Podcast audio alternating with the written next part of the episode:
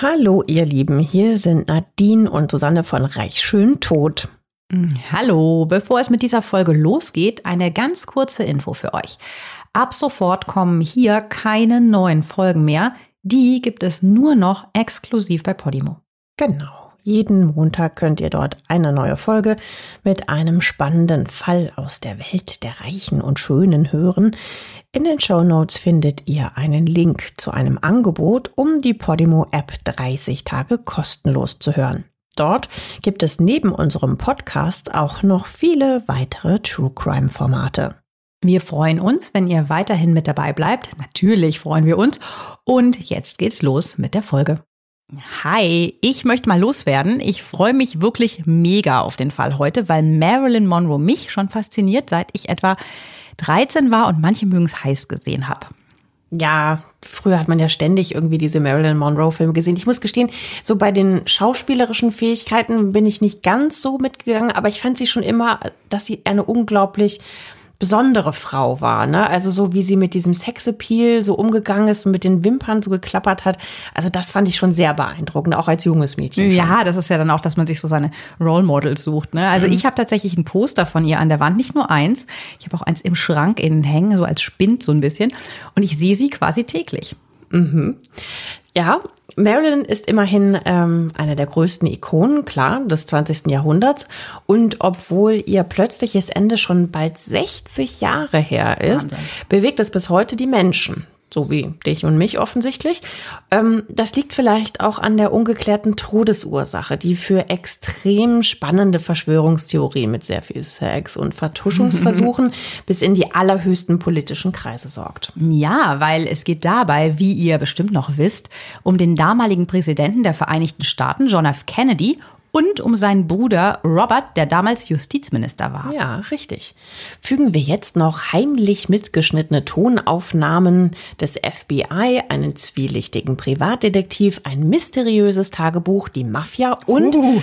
einen angesehenen Psychiater hinzu. Also dann haben wir definitiv alle Zutaten für einen aufregenden Thriller rund um Marilyn Monroe und diesen Fall haben sich ja auch ganz viele von euch gewünscht. Ja, weil Marilyns Leben vor ihrem Tod ist auch echt spannend. Ich denke, daran liegt es vielleicht auch, dass sie so berühmt ist bis heute. Sie stirbt ja mit nur 36 und ist zu diesem Zeitpunkt ein gefeierter Star, eine Schauspielerin, Sängerin und natürlich ein Sexsymbol.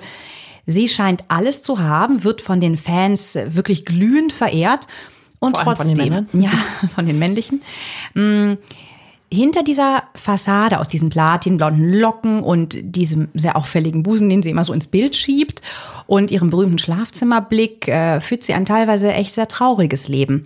Und ich denke, dass diese Mischung aus Sexappeal, Glamour und Tragik vielleicht bis heute ihre Faszination ausmacht. Ja, ja, ganz bestimmt sogar. Ja. Also was hinter ihrem Tod stecken könnte und warum sie zeitweise so unglücklich war, das hört ihr jetzt. Und damit herzlich willkommen bei Reich, Schön, Tot mit Nadine und Susanne.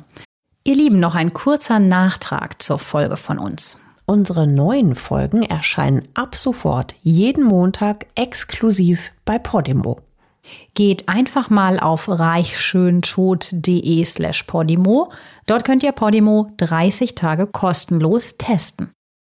Also beginnen wir direkt mit Marilyn Monroes Todestag. Am 5. August 1962 um 3 Uhr morgens wacht die Haushälterin Eunice Murray auf. Sie fühlt, dass etwas nicht stimmt. In Marilyns Schlafzimmer brennt Licht, die Tür ist verschlossen und sie reagiert nicht auf Rufen und Klopfen der Haushälterin. Die ist in großer Sorge. In letzter Zeit geht es Marilyn gar nicht gut. Sie ist seit längerem in psychologischer Behandlung. Sie leidet unter Depressionen und Angstzuständen. Ihr mentaler Zustand hat sich zuletzt eher noch verschlechtert. Zu den genauen Gründen dafür kommen wir natürlich später noch. Erstmal jetzt am Tattag. Die Haushälterin übernachtet in dieser Nacht im Haus, weil Marilyns Psychiater Dr. Ralph Greenson sie bittet, ein Auge auf seine Patientin, also auf Marilyn zu haben. Und deshalb ruft Eunice Murray daher auch äh, sofort diesen Psychiater an, als Marilyn nicht öffnet. Und der ist dann kurz danach am Fifth Helena Drive im Nobelviertel Brentwood in LA. Hier in dieser reichen Gegend, wo fast alle Filmstars wohnen, liegt Marilyns einstöckige Villa mit 270 Quadratmetern Wohnfläche in einem ganz großen, gepflegten Garten. Die Villa ist so hm, im Stil einer, ja, man kann schon sagen, Hacienda gebaut, also so weiß und grob verputzt mit so einem orangenen Dach, so einem kleinen Türmchen. Also Mexikanisch sieht, halt so ein ja, bisschen. Ne? Also aber es sieht eher so gemütlich als mhm. mondän aus, ist mir aufgefallen. Die hat übrigens nur schlappe 77.500 Dollar gekostet. Also gut in den 60ern, ne? Das ist schon viel Geld damals, aber trotzdem keine 100.000 Dollar. Marilyns mhm. Villa. Marilyn wohnt auch erst seit sechs Monaten hier. Und die Villa hat äh, vier Schlafzimmer, einen Pool natürlich, haben, glaube ich, alle Villen in Brentwood in L.A.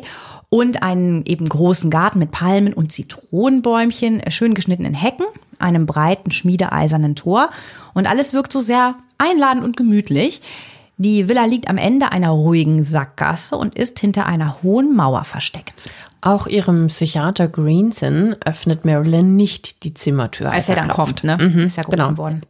Er geht ums Haus, schaut durchs Fenster und sieht die berühmte Schauspielerin nackt mit dem Gesicht nach unten auf dem Bett liegen.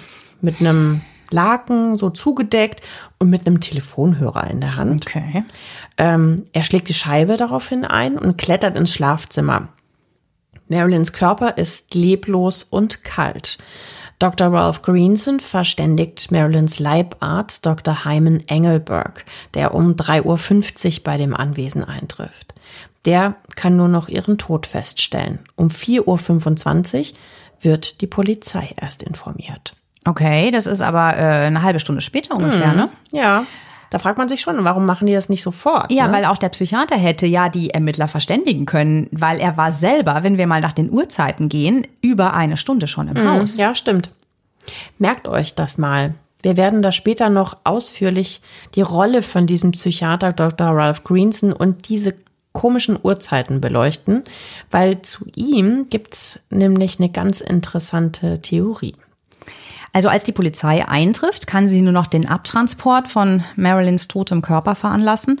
Abgedeckt auf einer Bahre, da gibt's natürlich dann auch Paparazzi-Fotos von, die wir uns angeschaut haben. Groß ermittelt wird nicht. Es scheint ja auch kein Gewaltverbrechen vorzuliegen. Also auf den ersten Blick ist Marilyn unversehrt, die Schlafzimmertür war von innen abgeschlossen und neben dem Bett liegen acht leere Fläschchen des Medikaments Nembutal. Das ist ein extrem starkes und auch schnell abhängig machendes Schlaf- und Beruhigungsmittel. Und bei Marilyn wird das laut ihrem Arzt Dr. Hyman Engelberg eigentlich in kleinen Mengen zur Behandlung von ihren Angstzuständen eingesetzt. Auch die anschließende Autopsie sieht erstmal nicht nach einem Verbrechen aus. Der Todeszeitpunkt wird zwischen 20.30 Uhr und 22.30 Uhr des 4. August festgesetzt. Die vermutliche Todesursache eine akute Barbituratvergiftung. Also durch diese Arzneimittel mit einschläfernder Wirkung. In der Sterbeurkunde steht wahrscheinlich Selbstmord. Ein Unfall mit versehentlicher Überdosis wird damals also ausgeschlossen, da Marilyn eine so große Menge des Medikaments im Körper hat, dass es siebenmal tödlich gewesen wäre. Also eine siebenfach zu hohe Dosierung. Mhm. Ähm, das passiert ja auch nicht so, ne? Also, wenn du versehentlich so viele Tabletten zu viel schluckst. Mhm. Aber es gibt auch Ungereimtheiten an der auf den ersten Blick ja recht klaren Selbstmordtheorie. Und ich greife jetzt mal vier heraus.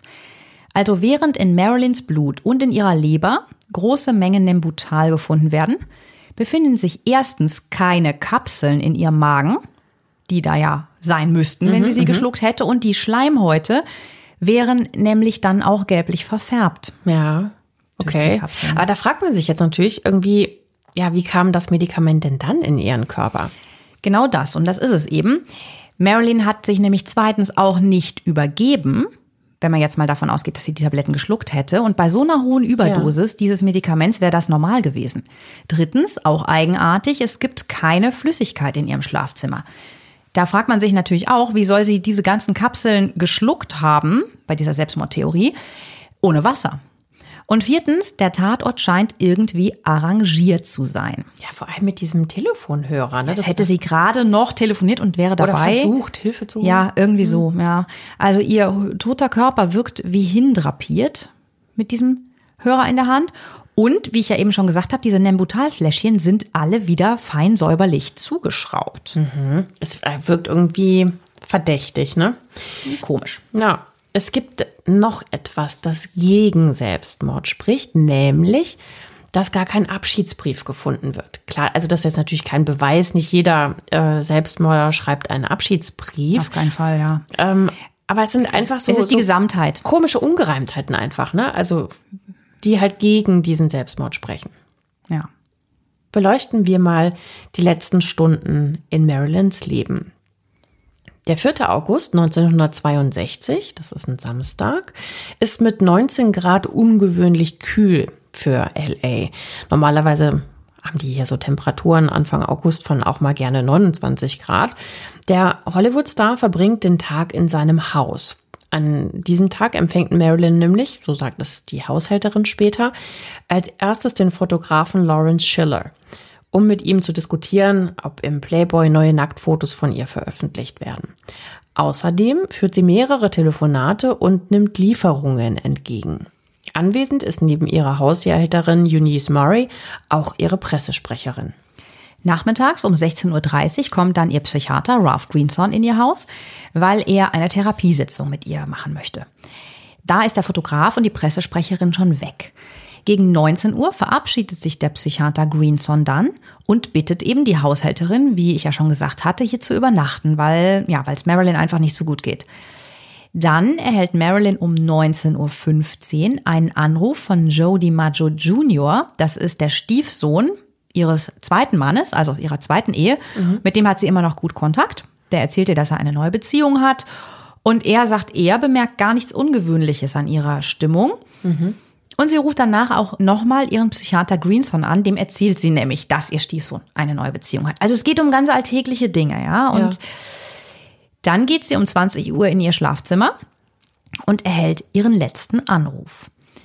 Ihr äh, Schauspielkollege Peter Lawford ist am Telefon. Sie sind seit zehn Jahren gut befreundet und er will sie überreden, dass sie noch äh, rüberkommt äh, auf seine Party, die er an dem Abend feiert. Doch im Gegensatz zu dem Gespräch mit Joe DiMaggio Jr., das ja nur circa eine Stunde vorher stattfindet, hört sich Marilyn jetzt angeblich total verändert an.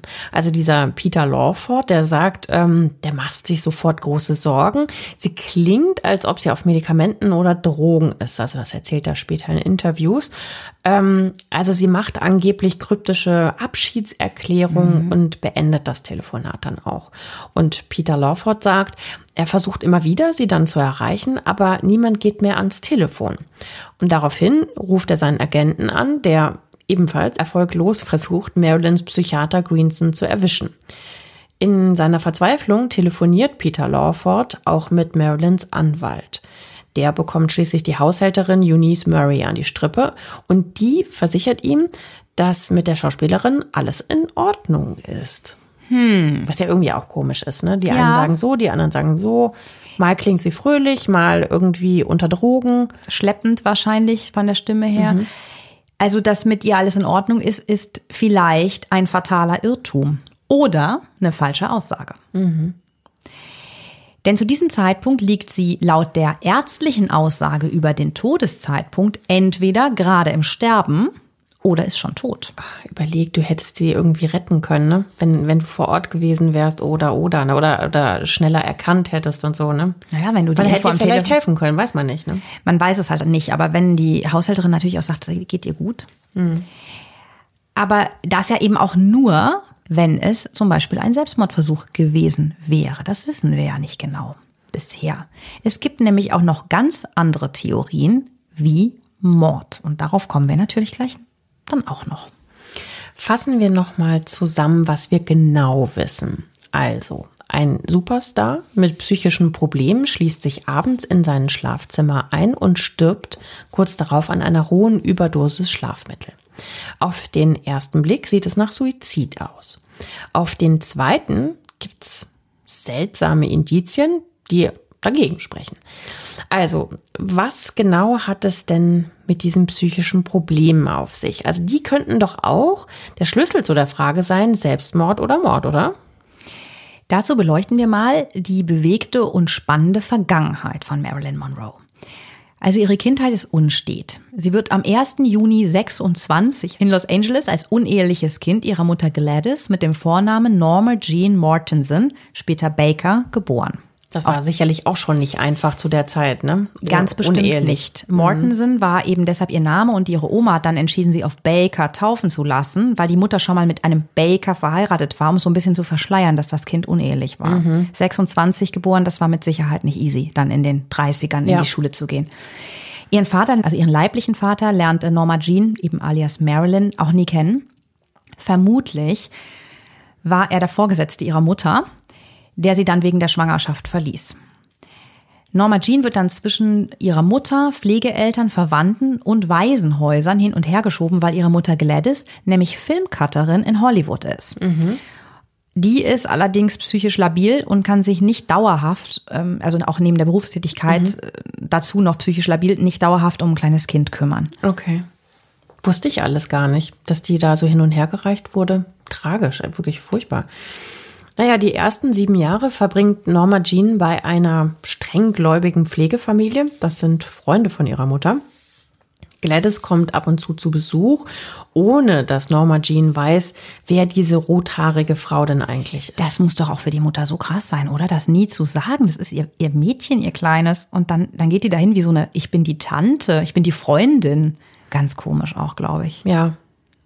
Ja, und, und warum sie es dann auch so verheimlicht hat. Vielleicht wollten die, wollte die Pflegefamilie oder sie dann auch das ja nicht so schwer machen. Ich vermute jetzt einfach nur mal so, aber dass dann immer, wenn sie wieder geht oder so, dass das vielleicht so hart gewesen wäre, dass sie vielleicht nicht verstanden hätte, wieso darf sie nicht bei ihrer eigenen Mama wohnen? Vielleicht sollte sie denken, dass die anderen ihre Eltern sind, damit sie sich aufgehoben fühlt. Es waren ja Freunde, ne? Es war nicht irgendeine Pflegefamilie. Ja, das stimmt.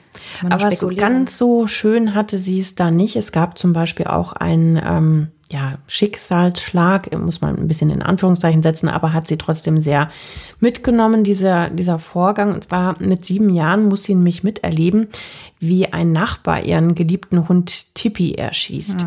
Sie ist äh, daraufhin so verstört, dass ihre Pflegeeltern ihre Mutter Gladys verständigen und die nimmt äh, ihre Tochter dann kurzzeitig wieder zu sich. Was ja irgendwie auch alles so ein bisschen komisch ist. Ne? Zuerst schiebst du sie ab, dann nimmst du sie wieder zurück. Ja, wie gesagt, ne, dieses psychisch Labile darf man da, glaube ich, echt nicht unterschätzen. Und natürlich auch der Druck, der auf so einer Frau dann alleine äh, ruht, wenn die arbeitet als Filmcutterin, mit Sicherheit keine regelmäßigen Arbeitszeiten. Jedenfalls lernt sie durch ihre Mutter Gladys, die eben Cutterin ist, diesen Glanz und Glamour von den Hollywood-Stars kennen. Also die beiden, so, vielleicht hat es ihr dann auch gesagt, ich weiß es nicht, aber sie hat sie dann auf jeden Fall ganz eng mitgenommen und auch zu diesen glanzvollen, eindrucksvollen Premieren in Hollywood, wo die beiden dann so als Zaungäste zuschauen. Und Marilyn, die kleine, damals noch Norma Jean, die sieht so die ganzen großen Leinwandgesichter dieser Zeit so ganz nah. Also Clark Gable, ich meine von aus vom Winde verweht, Clark Gable. Ja, Wahnsinn. Mit dem wird sie übrigens später eine ihrer letzten Rollen spielen. Und die hat den, die hat den so bewundert, auch damals noch. Die war wirklich ein richtiger Fan und ja, spielt später mit ihm. Dann ähm, Gary Cooper. Ich meine, ich habe diese ganzen Filme einfach auch gesehen und die Ja, hat die alle total. nah gesehen, diese Hollywood-Diven. Jean Harlow, so im Pelz und diese Kleider. Also ich nehme an, dass hier Norma Jeans Wunsch geweckt wird. Da vorne möchte ich auch mal stehen und ich möchte einfach auch diesen Reportern im Blitzlicht Ganz bestimmt. Kommentare ins Mikro geben und so schön sein. Aber Norma bleibt nicht lange bei ihrer Mutter Gladys. Deren Großvater bringt sich tragischerweise um. Norma Jeans Mutter erleidet daraufhin einen Nervenzusammenbruch, wird wieder psychisch krank und muss längere Zeit im Krankenhaus behandelt werden. Also das zieht sich so ein bisschen durch bei denen. Ne? Hm. Ja, durch ihre Mutter und den Großvater hat äh, Norma Jean also vielleicht so eine gewisse familiäre Veranlagung, könnte sein, was so psychische Erkrankungen Ja, angeht. ist auf jeden Fall möglich. Also durch diesen Klinikaufenthalt der Mutter kommt sie dann zu neuen Pflegeeltern, zur besten Freundin ihrer Mutter in Hawthorne bei Los Angeles. Und dort wird sie angeblich von ihrem neuen Pflegevater misshandelt. Und als Norma dann zu einem Verwandten geschickt wird, dort von ihrem 13-jährigen Cousin auch noch sexuell missbraucht. Angeblich. Da ist sie knapp zwölf. Zumindest erzählt sie selber das später so in Interviews. Man muss dazu sagen, ähm, als sie später berühmt ist, erzählt Marilyn oft von ihrer ja, sehr harten Kindheit bei unzähligen Pflegefamilien und auch vom Waisenhaus, auch vom Missbrauch und auch sogar von Schlägen mit Lederriemen. Also de facto war sie bei zwei Pflegefamilien, ähm, die ihre Mutter beide kannte. Also das waren jetzt nicht vom, vom Staat äh, aufdoktorierte Pflegefamilien, sondern halt mehr oder weniger aus dem Bekanntenkreis der Mutter. Und ich will mal so sagen, also es ist jetzt nicht ganz sicher, ob das alles so stimmt. Also ob sie diese Missbrauchs- und Waisenkindgeschichte später vielleicht so als Star aus Publicity-Gründen so ein bisschen aufbauscht oder vielleicht sogar auch komplett erfindet. Ja, das gibt's ja heute auch noch, ne? Dass jeder als Kind gehänselt worden ist und alles war ganz schlimm und man möchte jetzt niemandem unterstellen, aber da häufen sich dann auch immer so diese, ah, ich war ganz schlimm dies, mir wurde ganz schlimm das angetan, Geschichten bei Promis. Ja, mhm. wir, wir wissen es einfach nicht ganz sicher. Wir haben es so gefunden und so. Mhm. Jedenfalls ihre Mitschüler von damals beschreiben sie als still und in sich gekehrt. Also wenn sie vor der Klasse etwas sagen sollte, musste mhm. Norma Jean stottern. Mit knapp 16 Jahren heiratet die mittlerweile sehr hübsche Norma Jean dann einen jungen Mann aus der Nachbarschaft, Jim Doherty, fünf Jahre älter. Das macht sie vermutlich, weil ihre Pflegeeltern nach West Virginia umziehen müssen und sie nicht mitnehmen wollen. Damit müsste sie also dann wieder ins Waisenhaus, weil sie ja ohne Vormund wäre. Ab der Heirat darf sie nicht mehr zur Schule gehen, da der Schulbesuch damals für minderjährige Verheiratete verboten ist. Äh, so kann Norma Jean nie ihren Highschool-Abschluss machen. Das ist ja super schräg, oder? Was mhm. soll sich denn daran denn bitte ändern? Wenn du 16 hast bist du andere Wertvorstellungen oder sowas. Oder sollst du Kinder kriegen? Oder vielleicht ähm, naja, weil du dann schon sexuelle Erfahrung gesammelt hast innerhalb der Ehe. Vielleicht bringst du andere auf fatale Gedanken. Hm. Also ich finde auf jeden Fall, dass das ein sehr eigenartiges Gesetz ist. Aber vielleicht erklärt es auch, warum Marilyn später oft so als Dummchen bezeichnet wird, dass sie eben diesen Highschool-Abschluss nicht gemacht hat, obwohl sie wohl einen IQ von 158 gehabt haben soll. Das wäre höher als Einstein. Mhm. Der Durchschnitt ist 100. Also ihre Schullaufbahn ist kurz, dafür startet jetzt aber ihre wirklich große Karriere. Ja, weil 1944, da ist sie 18, lackiert sie in einer Rüstungsfabrik Flugzeugmodelle. Es ist die Zeit, in der der Zweite Weltkrieg gerade in seine entscheidende Phase ja, 44, eintritt. ne? Ja, ja, ja, klar. Zu Propagandazwecken werden in den USA also junge, hübsche Frauen porträtiert von einem Fotografen der US Army wird Norma Jean zufällig entdeckt mhm. und darf dann tatsächlich als Model für so ein Armeemagazin posieren. Ja, wir wow. haben uns das Foto mal reingetan. Das ist quasi so ein bisschen ihre Entdeckung. Also eben am Arbeitsplatz, weil sie ja lackiert in dieser Rüstungsfabrik. So kommt sie in dieses Magazin. Und da ist ganz süß das Foto. Guckt euch mal an, in den Show Notes ist es dabei. Und äh, sie ist da noch brünett und hat allerdings schon diese typisch kurvige Figur und dieses nette Lächeln. Damals noch so ein bisschen anders, bisschen schüchterner bisschen natürlicher vielleicht auch noch. Und dieses Porträtfoto ist dann der Startschuss für die Modelkarriere. Allerdings auch ähm, begründet er auch so ein bisschen das Ende ihrer Ehe. Denn ihr erster Mann, der Jim Doherty, der Nachbarsjunge, lässt mhm. sich 46 wieder scheiden nach nur vier Jahren, weil er nicht will, dass sie jetzt so Karriere als Fotomodel und Männertraum im Spind macht. Mhm.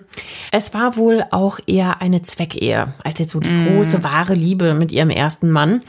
Ähm, 1945 erhält sie von der Modelagentur The Blue Book Agency in Hollywood einen Vertrag und macht eine Ausbildung zum Fotomodell und Mannequin. Mhm. Ausbildung. Mhm. Ja, sie, sie lernt so stehen, lächeln, gehen, sitzen, Kleider vorführen halt. Mhm. Also war noch mehr so Mannequin war ja eher auch für Kaufhäuser, für namhafte und die nicht jetzt für, für Kataloge nur oder für ähm, Kalender, sondern wirklich Kleider vorführen, wie eine lebendige Schaufensterpuppe. Mhm. Eigentlich ein recht gängiger Beruf für Mädels, die so vom Land in die große Stadt kommen und jetzt nicht so einen anderen Beruf erlernt haben, einfach ja. hübsch sind. Jetzt kreiert sie auch ihren unverwechselbaren Look. Für einen Shampoo-Hersteller lässt sie dann ihre naturkrausen brünetten Haare glätten und blondieren.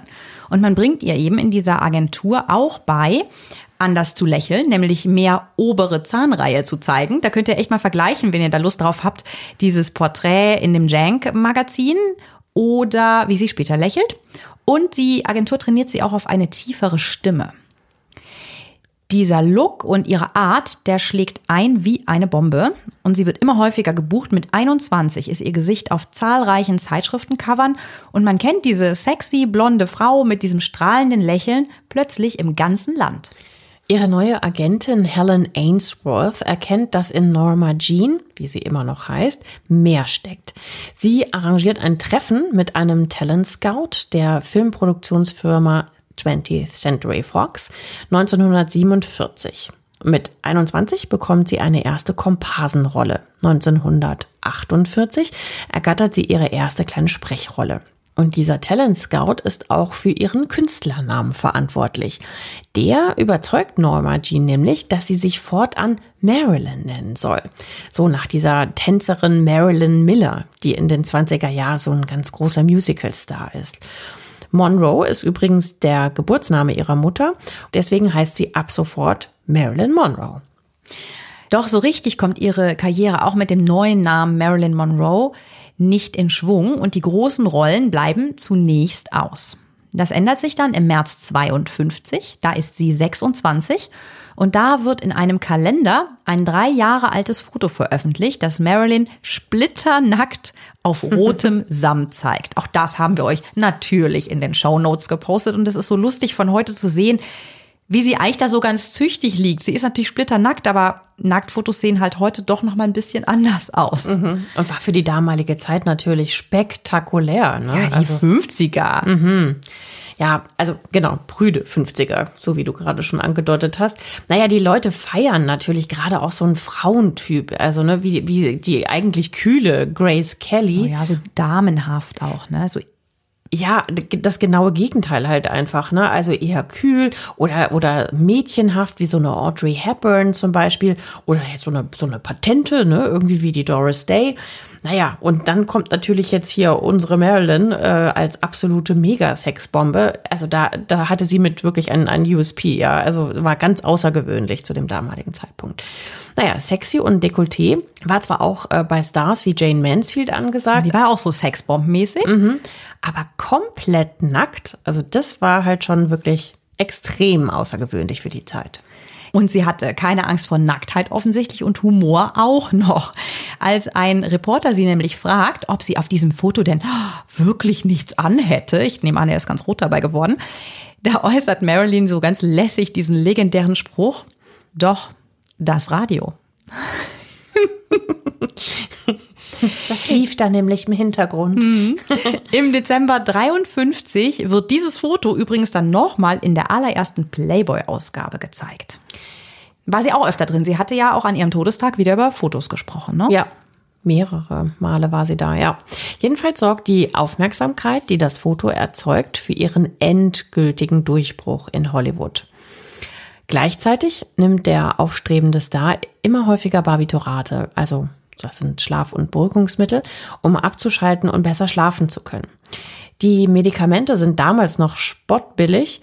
Die kosten gerade mal so einen Dollar pro Schachtel und ähm, haben auf sie eine, ja, so eine angenehme Wirkung. Entspannend, ne?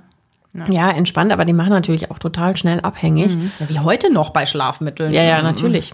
Naja, und während der Dreharbeiten zu dem Film Liebling, ich werde jünger von 1952 lernt Marilyn ihren zweiten Mann, den Baseball-Superstar Joe DiMaggio, kennen, der wenige Monate zuvor seine Sportkarriere beendet hat. Die beiden sind das Glamour-Paar.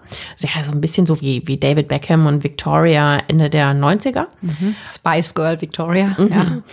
Ein Riesenaufruhr herrscht überall, wo sie auftauchen. Die beiden heiraten am 14. Januar 1954. Doch schon nach ganz kurzer Zeit bröckelt die Beziehung. Joe DiMaggio wünscht sich eine Ehefrau, ja, die die meiste Zeit zu Hause verbringt. Ne? Das passt natürlich jetzt überhaupt nicht zu den Karriereplänen von Marilyn. Ja, die ist natürlich mittlerweile schon eigentlich ein gefeierter Hollywood-Star. Ja, und wie? Also 1953 erscheinen die Blockbuster Blondinen bevorzugt und Wie angelt man sich einen Millionär? Zwei Jahre später das verflixte siebte Jahr. Es ist halt schon so voll dieses ja. Blondchen-Klischee-Ding, wo sie total auf sexy da immer die etwas dumme Blonde gibt, aber man finde ich persönlich irgendwie auch nicht weggucken kann.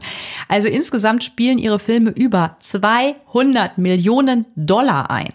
Und das ist so ein Wert, der der damaligen Zeit. Ja, damals. Mhm. Das ist halt, also wo eine Villa unter 100.000 gekostet mhm. hat, ja, 200 mhm. Millionen Dollar. Das wäre ungefähr heute umgerechnet als Marktwert 1,8 Milliarden, was das Wahnsinn. einspielt. Das Wahnsinn, sind richtige Wahnsinn, Blockbuster. Und äh, Marilyn ist genau wie sie sich das gewünscht hat, mittlerweile einfach extrem bekannt. Außerdem hat sie auch Riesenerfolg als Sängerin, also diese Songs Diamonds are a girl's best friend oder I wanna be loved by you, just you, nobody, ja. Oder ähm, dieses legendär gehauchte Happy Birthday, Mr. President. Ja. Das, das kennt jeder. Und äh, übrigens dieser Song, der ja ein Striptease ist, wenn ein Song ein Striptease sein kann, auf den kommen wir noch. Der war ja für den damaligen Präsidenten, nämlich John F. Kennedy, den haben wir ja ganz am Anfang schon mal genannt. Da kommen wir definitiv gleich noch näher zu. Mhm. Privat, wie ja schon eben erwähnt, läuft es bei ihr aber nicht so rund. Joe DiMaggio ist im September 1954 während der Dreharbeiten am Set für den Film Das verflixte siebte Jahr dabei bei der weltberühmten Szene, ihr wisst schon, was kommt, also wo, wo Marilyns Kleid über diesem U-Bahn-Schacht hochgeweht wird, äh, bekommt er vor allen Komparsen, Mitarbeitern und Schauerlustigen einen total heftigen Eifersuchtsanfall. Ja, total peinlich für Marilyn und dann hat sie auch definitiv genug von ihm und beendet's. Ja, apropos auch Schaulustige, die da auch mit am Set sind. Für diese Szene von diesem hochwehenden weißen Kleid was es auch mittlerweile als Pappaufsteller und auf Tassen und auf Postern gibt. Da stehen total ikonisches Foto mittlerweile. Absolut, ne? absolut. Da stehen 1500 New Yorker extra um drei Uhr morgens auf, um auf der Lexington Avenue dabei zu sein und Marilyn zu sehen. Und hinterher drehen die das im Studio danach, angeblich wegen Tonproblemen. Also Wahnsinn. Das war so die war einfach ein Star und die wollte sich das, glaube ich, einfach nicht durch Jodie Maggio, der das nicht so lustig fand, dass halb New York seine Frau so unten ohne sieht, ähm, mit dem hochgewehten Kleid, in Anführungszeichen kaputt machen lassen. Ja. Behaupte ich jetzt mal. Ja, und es folgt die Blitzscheidung von DiMaggio im Oktober 1954 nach nur neuneinhalb Monaten Ehe. Hm, nicht so lang. Aber wer hätte es gedacht, bei dieser Frau lange bleibt Marilyn natürlich nicht alleine. Nach vielen bewiesenen und vermuteten Affären. Auch viel. Ja, mit den mächtigsten und einflussreichsten Männern ihrer Zeit schließt sie rund anderthalb Jahre später, das ist im Sommer 1956, ihre dritte und letzte Ehe. Diesmal mit Schriftsteller und Pulitzer-Preisgewinner Arthur Miller. Sie muss sehr verliebt in ihn sein, weil bei einem Fernsehinterview aus dieser Zeit, das wir uns natürlich jetzt, jetzt bei den Recherchen angeschaut haben, da klammert sie sich regelrecht an ihn und will ihn keine einzige Sekunde loslassen. Das Paar wirkt auf den ersten Blick recht ungleich. Also er ist so der Intellektuelle und sie natürlich ein Sexsymbol. Mm, aber trotz alledem äh, scheint das mit den beiden ganz gut zu klappen und sie wünschen sich auch gemeinsame Kinder. Vor allen Dingen sie, ne? Mhm. Sie wünscht sich die Kinder, ja. Doch daraus wird leider nichts. Stattdessen erleidet Marilyn drei, vielleicht sogar vier Fehlgeburten.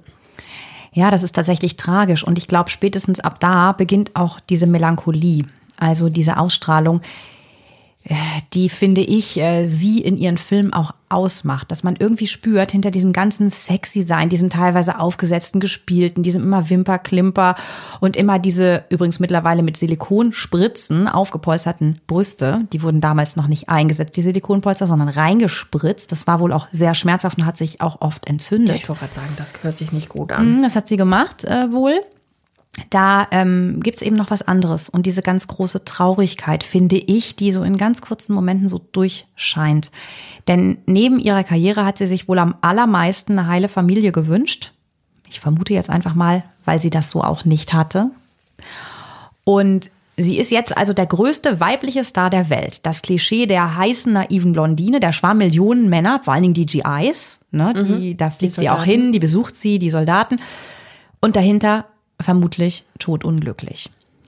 Diese Oberflächlichkeit von Hollywood, dieser schöne Schein, dieses immer für Fotos lächeln, das hat so längst ganz tiefe Risse. Also mhm. ich fand zum Beispiel die Nachrichtenbilder äh, sehr krass, weil wir jetzt ja eben, weil du eben diese Fehlgeburten angesprochen hattest.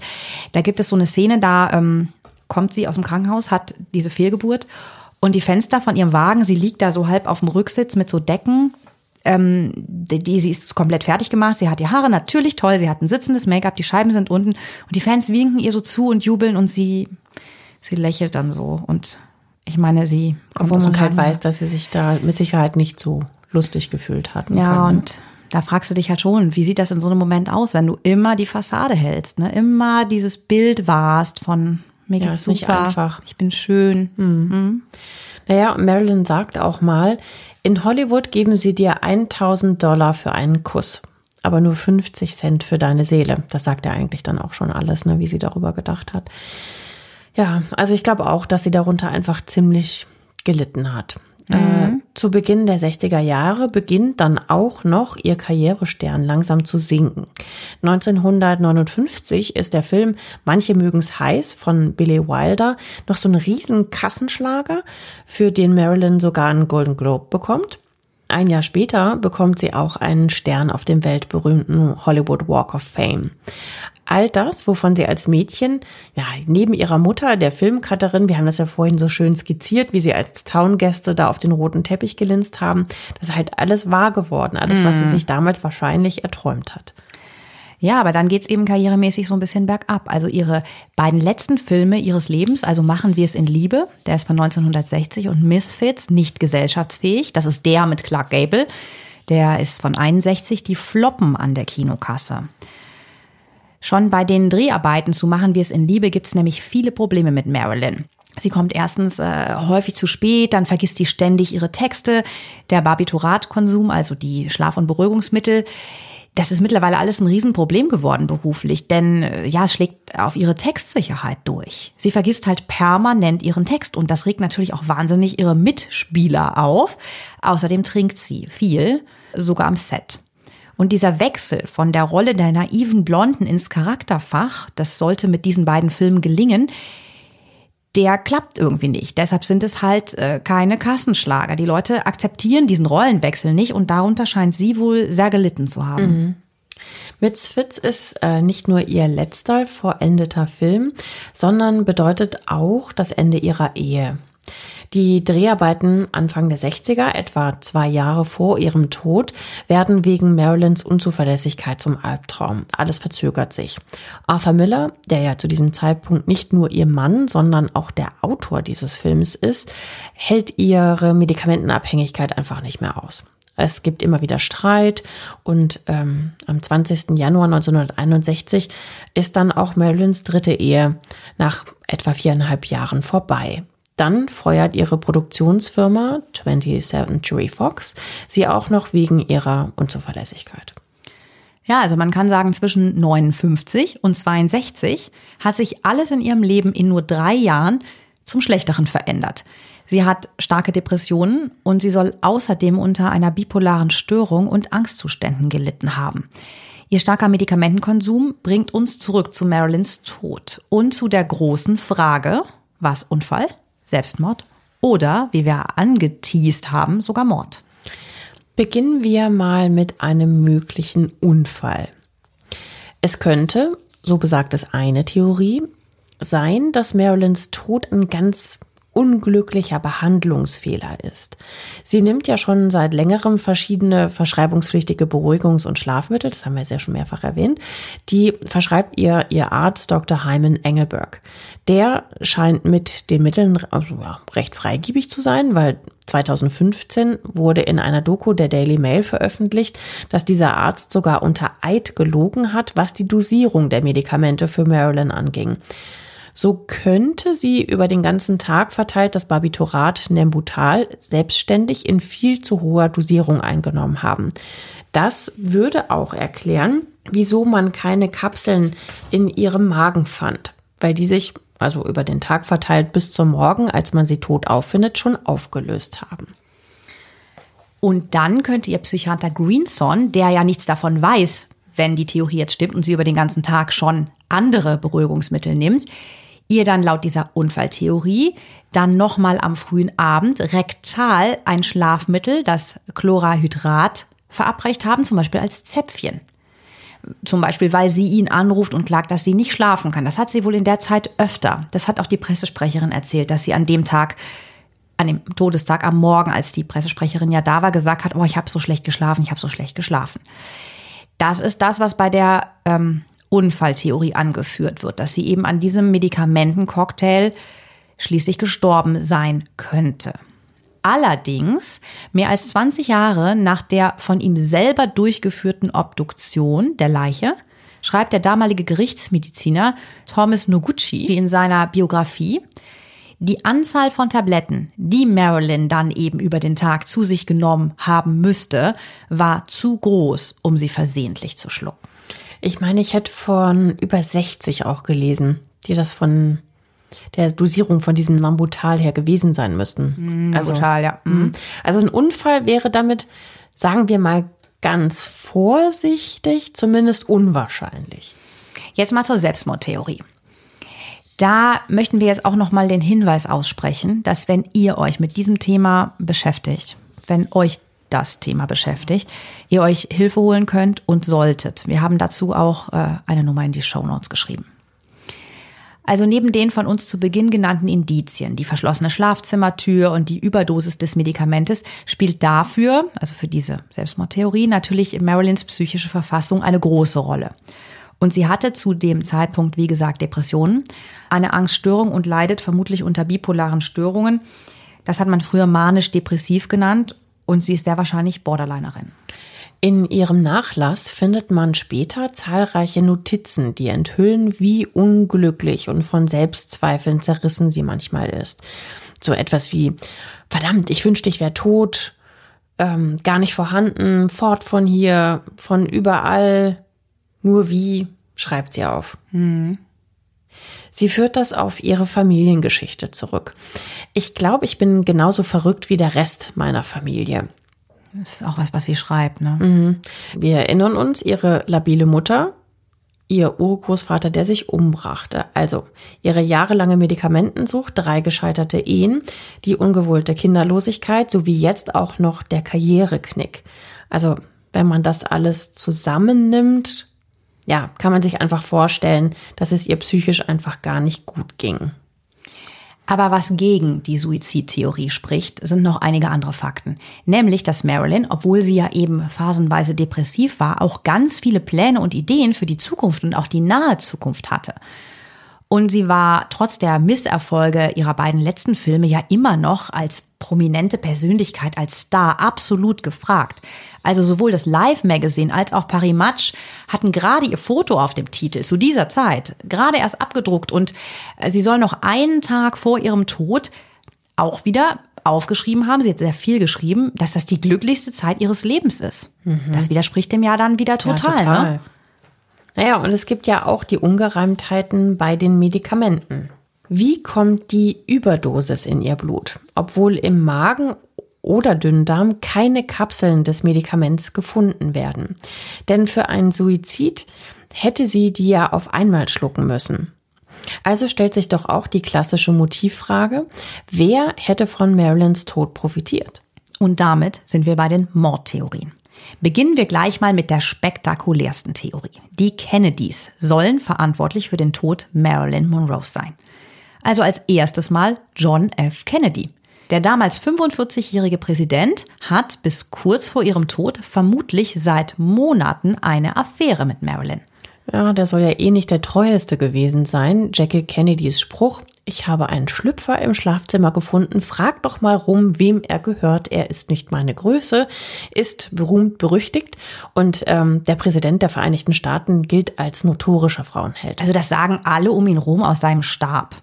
Da mhm. gibt's wirklich viele Belege für wen, mit wem der alles da. Also der hat wohl vor wenig Halt gemacht. Egal ob verheiratet, vergeben, Star, jung, alt, ja, die der, sagen, er war heftig, was das anging. Ja. Der Politiker und der blonde Hollywoodstar treffen sich angeblich oft in Kennedy Suite im New Yorker Carlyle Hotel. Diese Suite, die hat übrigens einen eigenen Wintergarten, ist eh ein super nobles Hotel, aber er hat natürlich das Nobelste vom Nobelten, die Präsidentensuite und ja, er ist schließlich der Präsident. Ja. Wer hat, der hat. Später schleicht sie sich angeblich auch immer wieder ins Weiße Haus in Washington. John F. Kennedys Ehefrau Jackie weiß unter der Hand sogar Bescheid. Sie erzählt später ihrem Biografen, dass sie von allen Affären ihres Mannes wusste und sie stoisch ertrug aber natürlich, klar, darunter leidet. Oh, wie furchtbar. Und nach außen halt immer so die heile Kennedy-Family und sie mit diesem Pillbox-Hütchen da und alles so sauber und glänzend und alle immer am Strahlen. Und dahinter weißt du halt, dein Typ trügt dich von vorne bis hinten. Ja. Ja, bei Marilyn war es auch noch ein bisschen was anderes mit diesem Betrügen, denn unvergessen ist ja eben ihr legendärer und extrem skandalöser Auftritt im Madison Square Garden anlässlich der Geburtstagsfeier von John F. Kennedy. Das war am 19. Mai 62, also in Marilyns Todesjahr. 15.000 Menschen sind erschienen und da kommt dann Marilyn auf die Bühne, lässt ihre Pelzstola langsam heruntergleiten und alle halten den Atem an. Sie trägt dieses hautfarbene Kleid, das sie nackt erscheinen lässt. Mhm. Also dieses Kleid, das ähm, war so sexy. Das ist ja, wie du sagst, hauteng aus Seide mit 2500 Strasssteinchen ist das besetzt. Äh, und die Marilyn, die wurde angeblich da extra reingenäht. Das macht ja. Mariah Carey heute noch so. Also wir haben euch das äh, im Beschreibungstext verlinkt. Ja, und das Kleid wurde später für 1,3 Millionen Dollar versteigert. Wahnsinn. Also in diesem Kleid, in diesem Hauch von nichts, haucht sie dermaßen erotisch ihre Version von Happy Birthday, Mr. President, dass nicht nur dem Präsidenten die Spucke wegbleibt.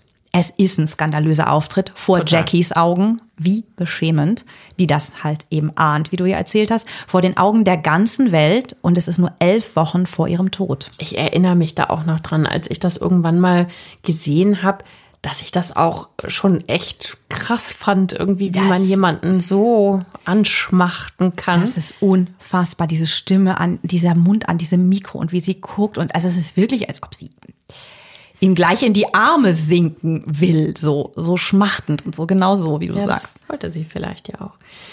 Aber wenn es so war, dass eh schon alle von der Affäre wussten, dann gibt's ja auch eigentlich keinen Grund, sie umzubringen. Du meinst jetzt aus Kennedys Sicht. Mhm. Naja gut, ich meine, die Öffentlichkeit wusste es natürlich nicht. Ne? Also Marilyn soll sich nämlich sogar laut einer Theorie, die wir dazu gelesen haben, in den Kopf gesetzt haben, dass sie First Lady werden will.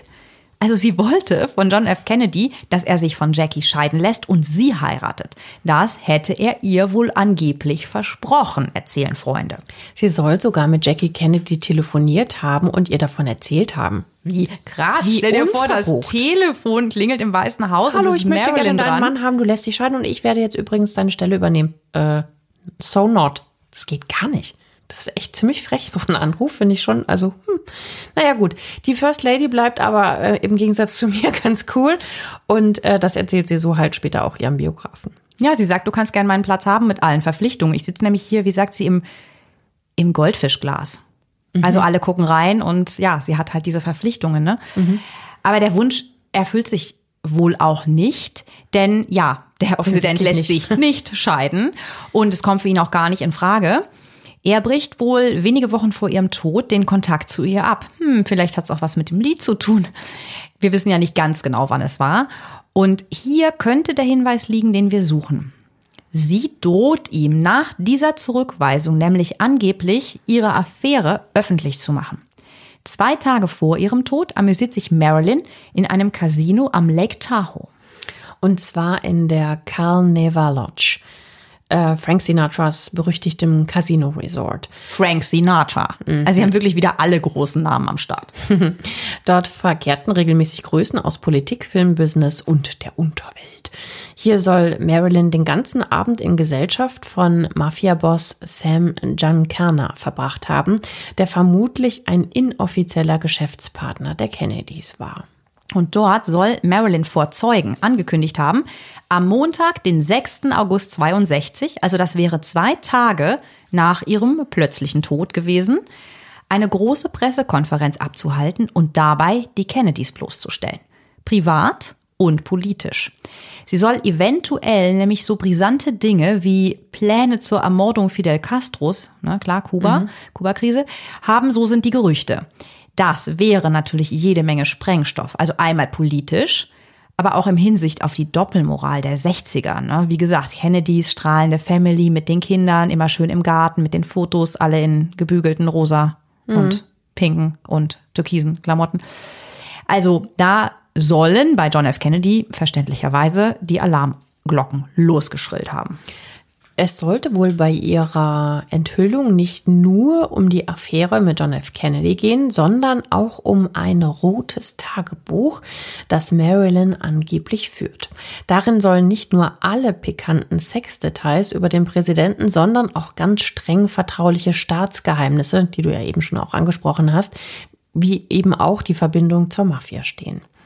Laut Zeugen hat Mafiaboss Sam Giancana den ganzen Abend im Casino versucht, Marilyn dazu zu bringen, den Mund zu halten, um einen Polizskandal zu verhindern. Klar, er hing ja auch mit drin. Natürlich. Wenn das so stimmt. Es wäre am 6. August 62 angeblich sowas geworden wie der Rundumschlag einer verschmähten Geliebten, so die Theorie. Wie Mordtheorie, ja. Ja, die besagt dann weiter, das ähm, FBI soll dann den Mord auf Anordnung von John F. Kennedy verübt haben. Wie krass das wäre. Ich meine, er ist der Präsident. Ja. Naja, weil Marilyn halt eben auch eine Gefahr für die öffentliche Sicherheit war.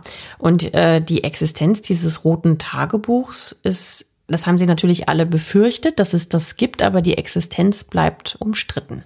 Das klingt alles auch so ein bisschen weit hergeholt. Aber Marilyn ist nicht die einzige Geliebte von John F. Kennedy, die unter mysteriösen Umständen stirbt. Mit äh, Mary Pinchot Meyer beginnt er im Januar 62 eine Affäre und im Oktober 63 wird sie am Ufer des Potomac River erschossen. Diese Tat ist bis heute nicht aufgeklärt. Mhm. Aber hat diese Theorie auch eine Erklärung, wie die Barbituratüberdosis in ihren Körper gelangt? Das wäre jetzt auch eine interessante Frage.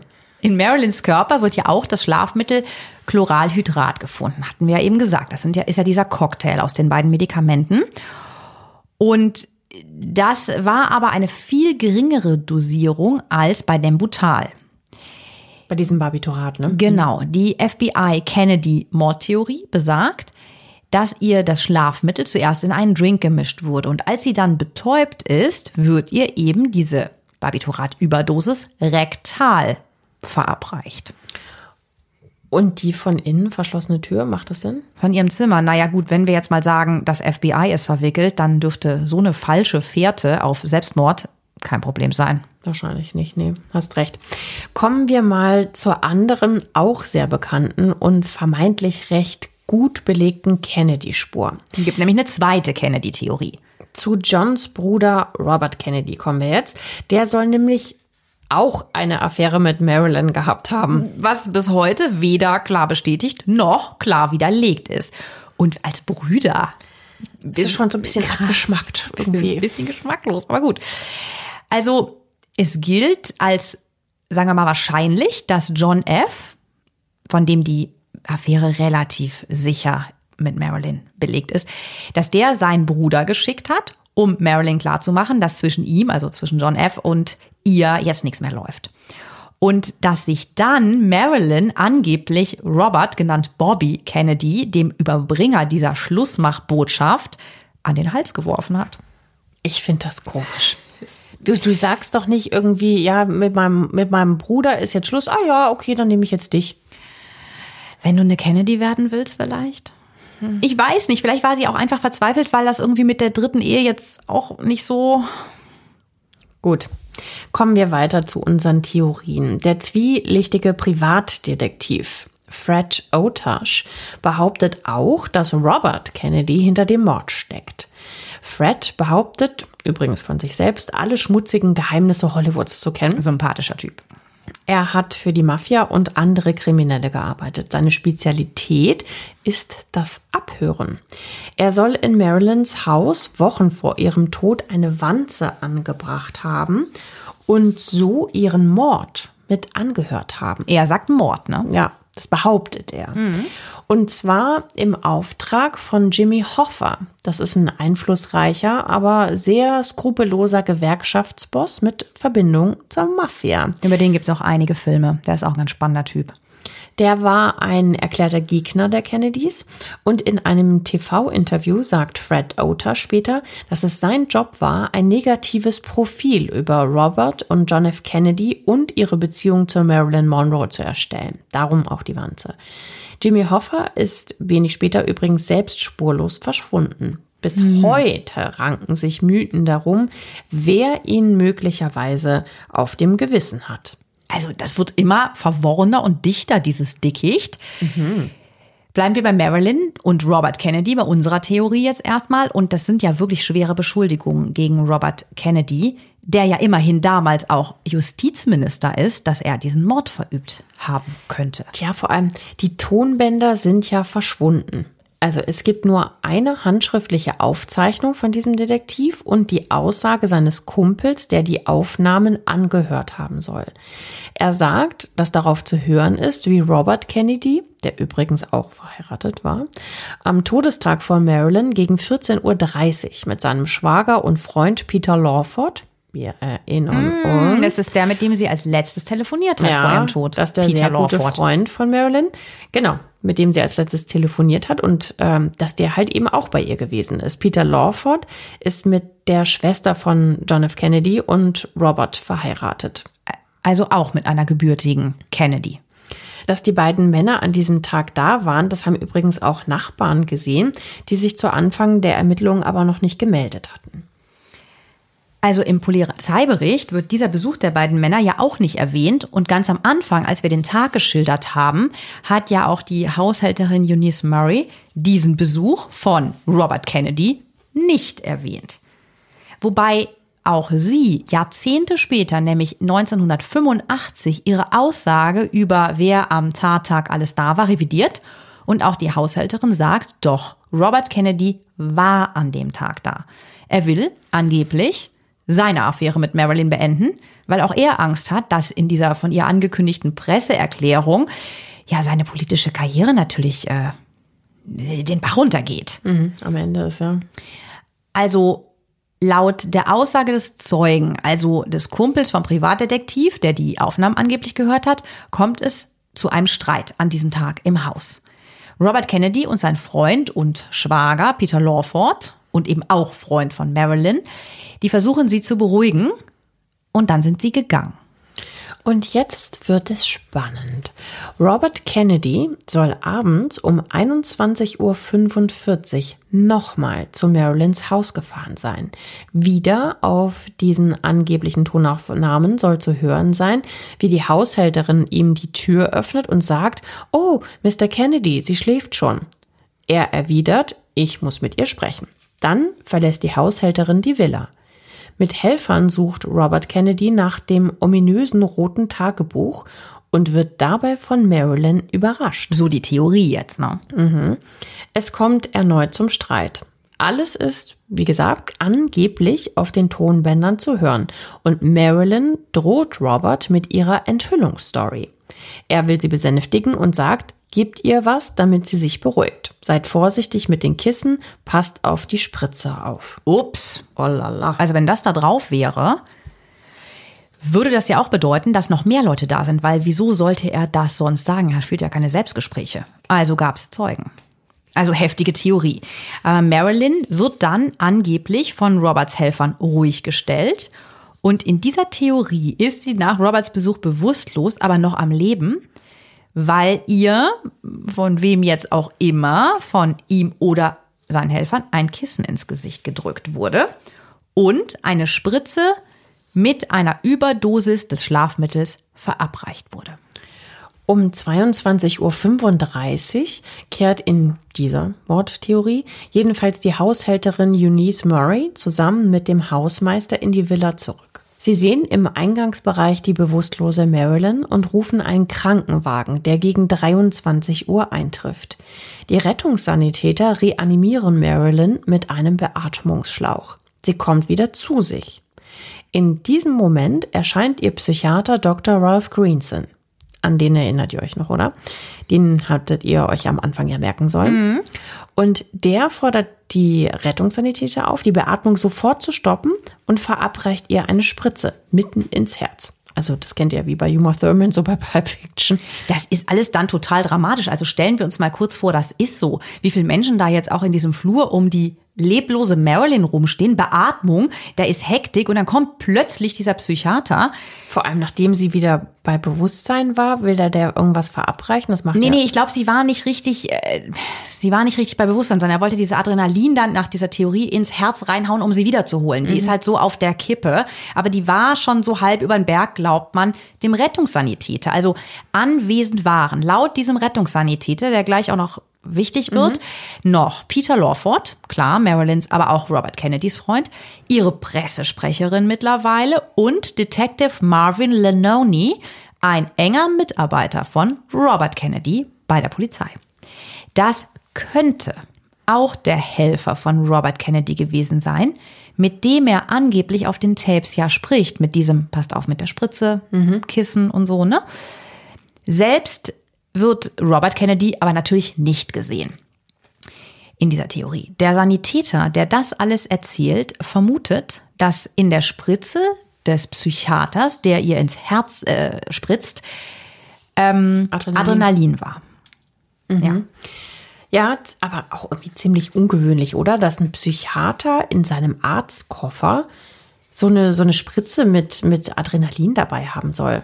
Und diese Behandlung da auch gleich durchführt. Das ist ja überhaupt nicht sein Fachgebiet. Warum, wo, wieso sollte er das alles da haben? Aber sehr, sehr komisch. Ja, wirklich, wenn man jetzt mal kurz an Pulp Fiction denkt, wo das ja auch passiert, um sie wiederzuholen. Das ist nicht so eine normale kleine Spritze. Das ist schon eine dickere Nadel auch. Also laut diesem Rettungssanitäter James Hall gibt es dabei auch ein fatales Problem. Das erzählt er Jahre später in einem TV-Interview. Ja, ich zitiere das mal. Er machte es falsch. Also Greenson, ne, der Psychiater. Mhm, das sagt der Sanitäter. Er stach die Nadel nicht gerade ins Herz, sondern leicht schräg. Dadurch konnte sie nicht richtig eindringen. Aber anstatt sie herauszuziehen und es nochmal zu versuchen, lehnte er sich darüber und übte Druck aus. Ich hörte ein Knacken. Eine Rippe brach und die drückte er direkt in ihr Herz. Krass. Für ihn, also den Rettungssanitäter, sieht das, und das ist heftig, dass er das so klar sagt, eindeutig nach Absicht aus. Also laut seiner Aussage, also der von James Hall, dem Rettungssanitäter, stirbt Marilyn dann wenige Minuten später. Dann erklärt der Psychiater Greenson ihren Tod und schickt die Rettungssanitäter weg. James Hall sagt später, mir wurde schlecht. Wir hatten sie doch schon gerettet. Ja, Das ist wirklich auch eine krasse Aussage. Aber man glaubt ihm nicht und beschuldigt den Rettungssanitäter, nur in die Öffentlichkeit zu wollen. Nur unterzieht er sich im Gegensatz zu anderen Zeugen als einziger einem Lügendetektortest und zwar 14 Mal und er besteht auch 14 Mal. Heftig. Er ist also ein glaubhafter Zeuge. Ein Zeuge, der gesehen haben will, wie der Psychiater Dr. Ralph Greenson seine Patientin Marilyn Monroe tötet. Aber welchen Grund soll denn der ähm, Ralph Greenson haben, die Marilyn umzubringen? Ja, auch dafür gibt es zumindest nach den Verschwörungstheorien eine Erklärung. In seinen Memoiren schreibt Peter Lawford, Marilyns alter Freund, auch Freund von Robert und John F. Kennedy, dass es noch ein weiteres Tonband gibt, das heimlich in Marilyns Haus aufgenommen wurde und das er kennt. Übrigens wurden wirklich später, als das Haus verkauft wird, zahlreiche Verkabelungen gefunden Ach. in dem Haus. Mhm. Auf diesem Tonband hätte er, also Lawford, ein Treffen zwischen Marilyn und ihrem Psychiater Greenson mit angehört. Marilyn wurde angeblich von diversen Seiten abgehört. Von der CIA, von diesem Privatdetektiv für den Gewerkschaftsboss. Jedenfalls sagt Peter Lawford, es klang, als hätten die beiden, also Marilyn und ihr Psychiater, Sex. Man konnte das leise Quietschen von Sprungfedern hören. Du erinnerst dich, die Matratzen waren ja früher eher so, naja, diese Federkernmatratzen mit diesen Sprungfedern. Hätte man wohl gehört, von wegen Therapiesitzung und so. Also wenn das stimmt, dann hätte die Marilyn drei Affären parallel gehabt. Also Ja. mit beiden Brüdern, John F. und Robert Kennedy und mit ihrem Psychiater.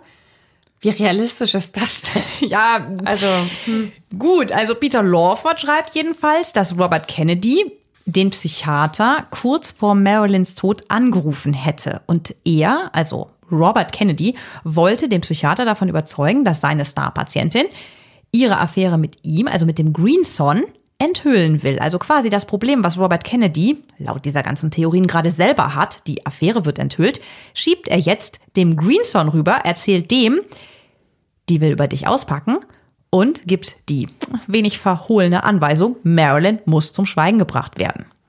Das klingt ja wie, wie in so einem James Bond-Film irgendwie. Ja, deshalb Verschwörungstheorien, ne? Ja. Und Unerharte Anschuldigung natürlich. Ja. Robert Kennedy, damals immerhin der Justizminister, soll, der Vereinigten Staaten, ja. Mhm, soll also den Mord an Marilyn befohlen haben. Und warum soll sich der Psychiater jetzt darauf eingelassen haben, diesen Mord zu begehen? Was ist da deine Meinung? Ja gut, ich meine, er hätte definitiv seine Zulassung als Psychiater verloren, eventuell oder vermutlich sehr wahrscheinlich hätte es ihn seine Ehe gekostet. Auch der war verheiratet, wenn diese Affäre rausgekommen wäre. Und vielleicht hätte er sogar eine Gefängnisstrafe bekommen, denn für einen Psychiater ist es strikt verboten, eine sexuelle Beziehung zu einer Patientin zu haben. Er hatte also schon viel zu verlieren.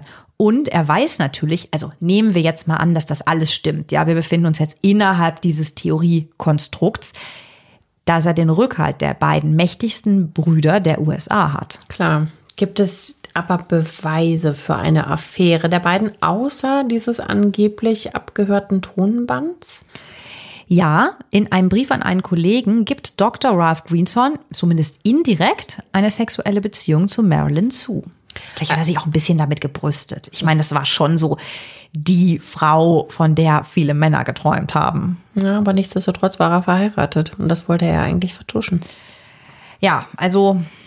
Fassen wir mal kurz zusammen. Also, zwei Augenzeugen, Peter Lawford und der Rettungssanitäter, sehen, wie Dr. Ralph Greenson Marilyn angeblich mit der absichtlich falsch gesetzten Spritze ermordet.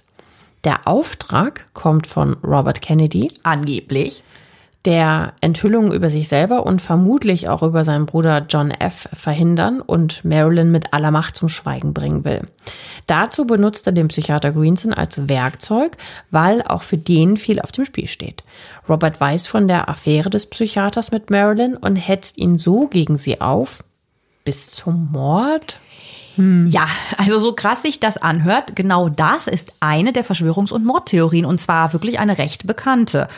Und es sind sogar drei Augenzeugen, denn auch der Rettungswagenfahrer James Hall, der Rettungssanitäter, von dem wir eben sprachen, bestätigt ja diese Version mit der extra gesetzten Spritze ins Herz. Ja. Hm, Okay.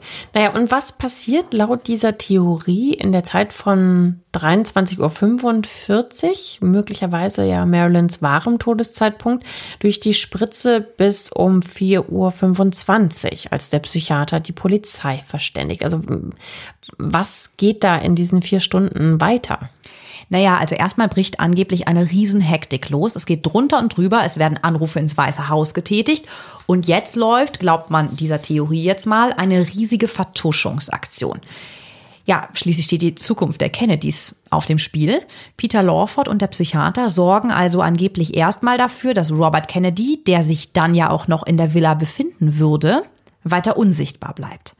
Sie fahren ihn so die Theorie, direkt nach dem Mord vom Haus weg, also von Marilyns Villa weg.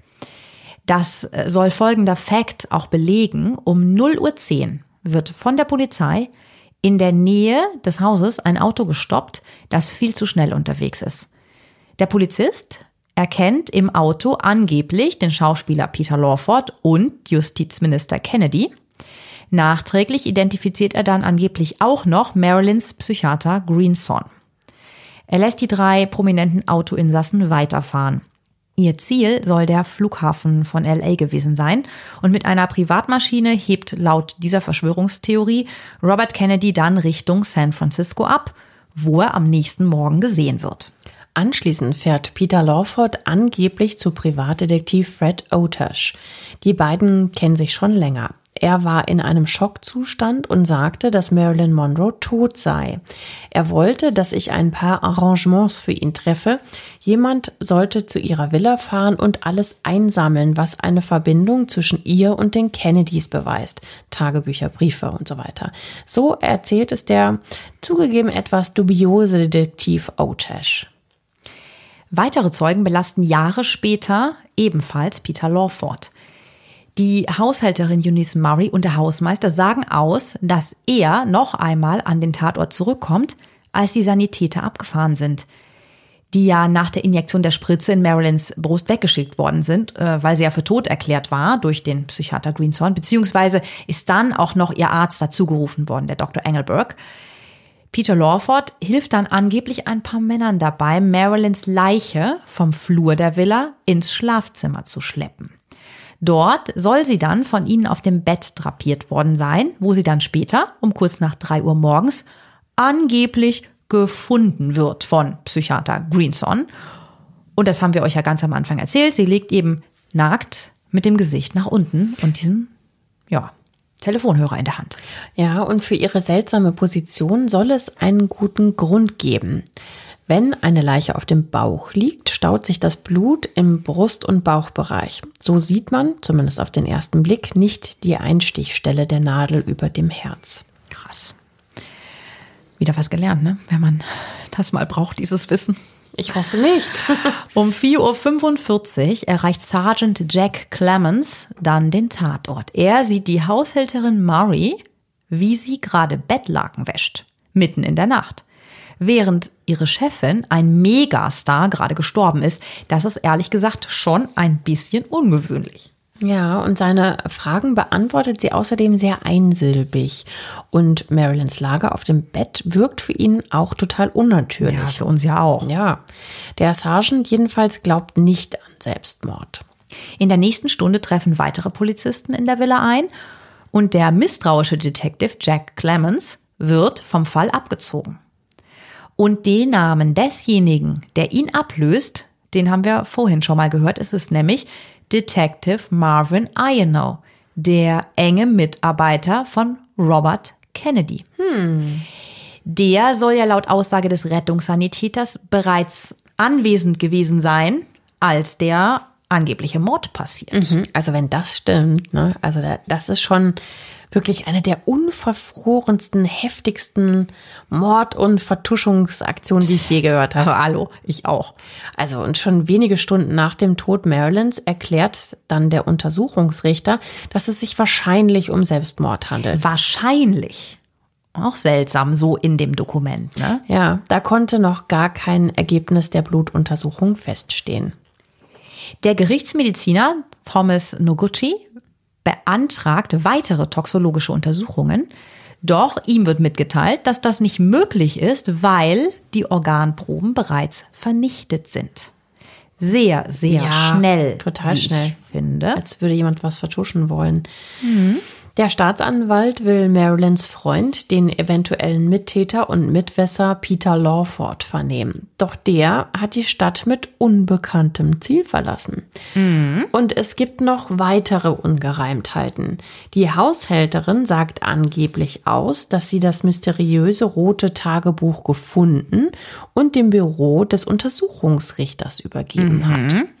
Doch wird es über Nacht in einem Safe eingeschlossen aber am nächsten Tag ist das Tagebuch plötzlich nicht mehr auffindbar. Das ist alles so seltsam.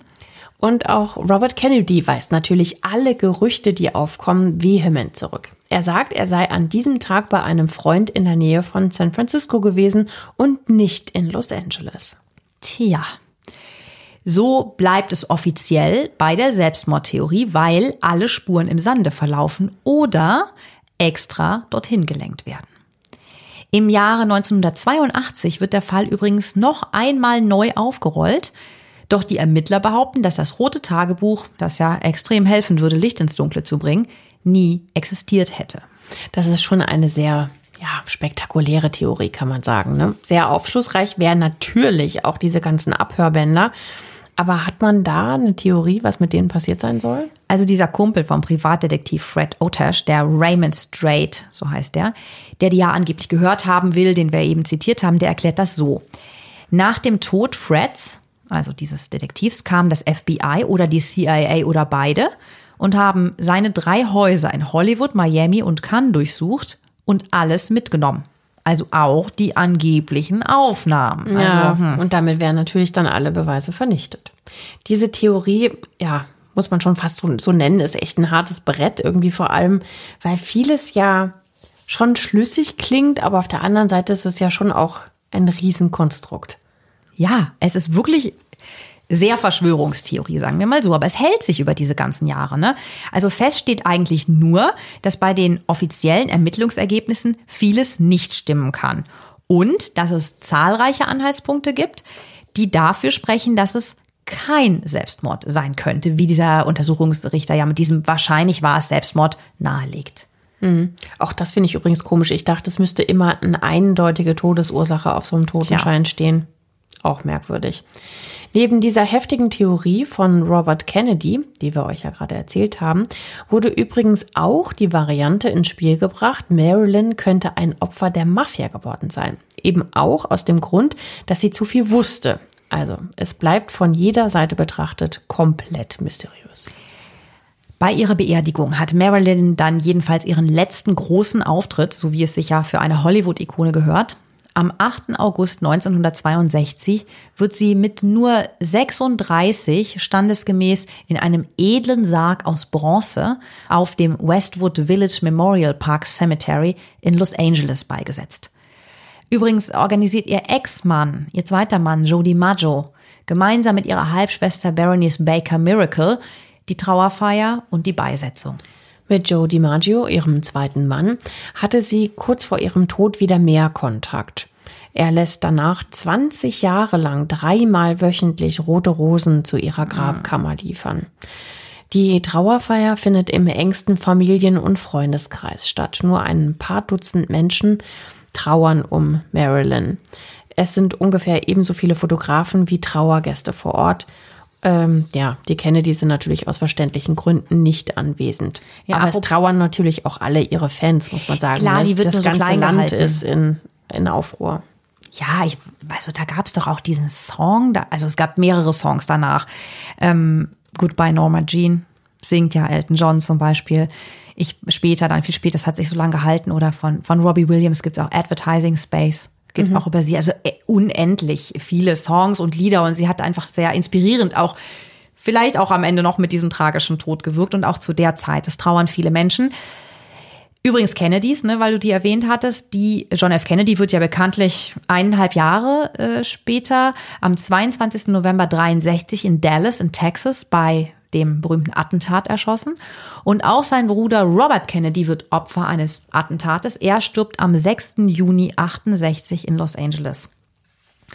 Ihre Schwester, also die Schwester von John F. Kennedy und Robert Kennedy, Patricia Kennedy, ist die Frau von Peter Lawford. Die beginnt nach der Ermordung ihres Bruders John F. zu trinken und ihre Ehe mit Peter Lawford zerbricht.